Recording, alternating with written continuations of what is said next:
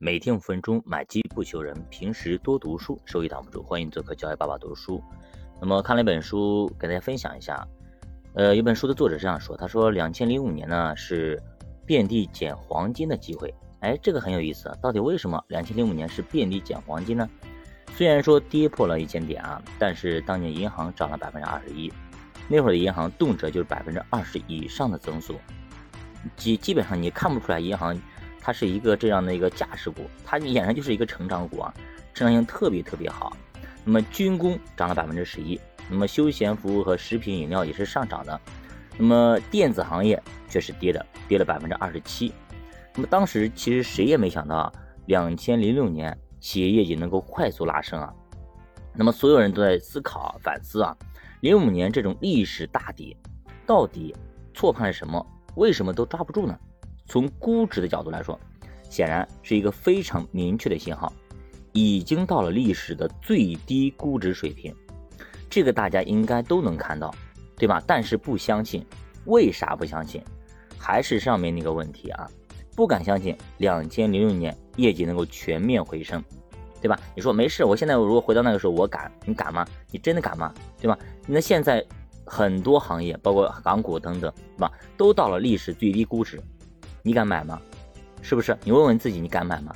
其实一样的，在任何一个地方，在任何一一种行情之下，敢买的还是敢买的，不敢买的还是不敢买的。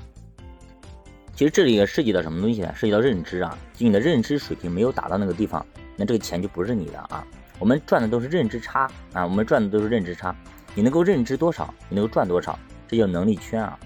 其实 PPI 持续下行。那么股权分值矛盾重重，那个时候，对吧？你敢弄吗？搞得所有人都没有信心啊，对吧？现在也一样，战争、疫情，对吧？经济数据不好等等一系列原因，你也不敢，对于价值投资产生了深深的怀疑啊。经历了这五年的熊市，绝大多数投资者对于股市是心灰意冷啊，彻底凉凉了，认为中国股市就是政策市，跟经济毛关系没有，否则你很难解释。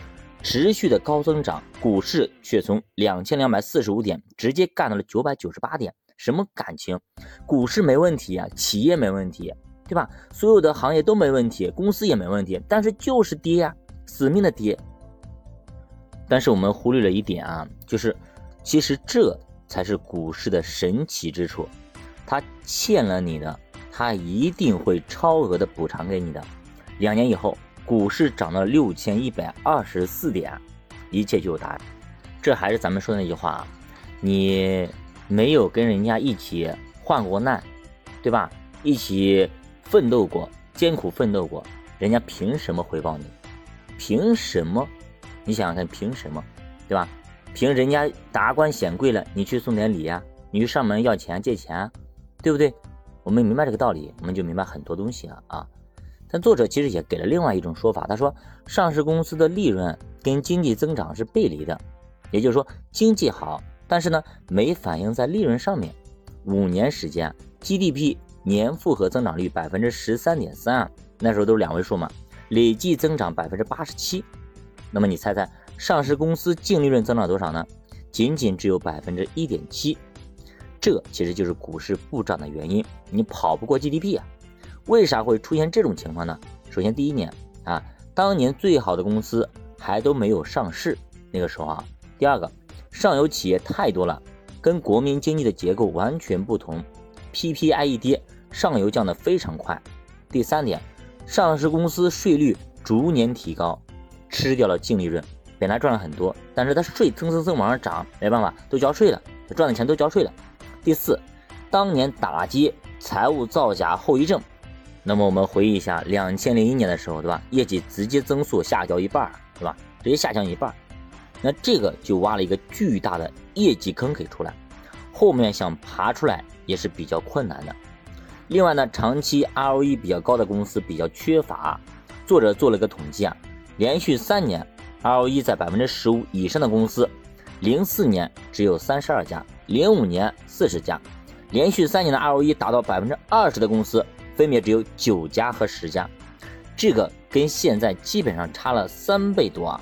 那么再说个题外话，美股为啥长牛呢？他们标普五百啦，平均 ROE 都有百分之十四点六，而我们呢不到百分之十。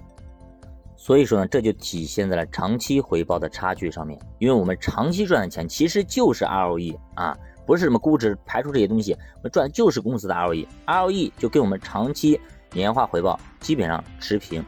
如果长期百分之十五的 ROE，那么指数基本上按照年化百分之十五的增速来增长。而如果只剩不到百分之十，那么你的上涨趋势线那就是年化百分之十，甚至还不还要不到一点。那么结合我们二零二二年，对吧？现在十月份的这个光景，我们回忆一下二零零五年那个光景，看看有什么相似之处，我们能不能抓住一点？哎，让我们能够赚一波呢？我们下节继续接着聊，教爸读书陪你一起慢慢变富，我们下节再见。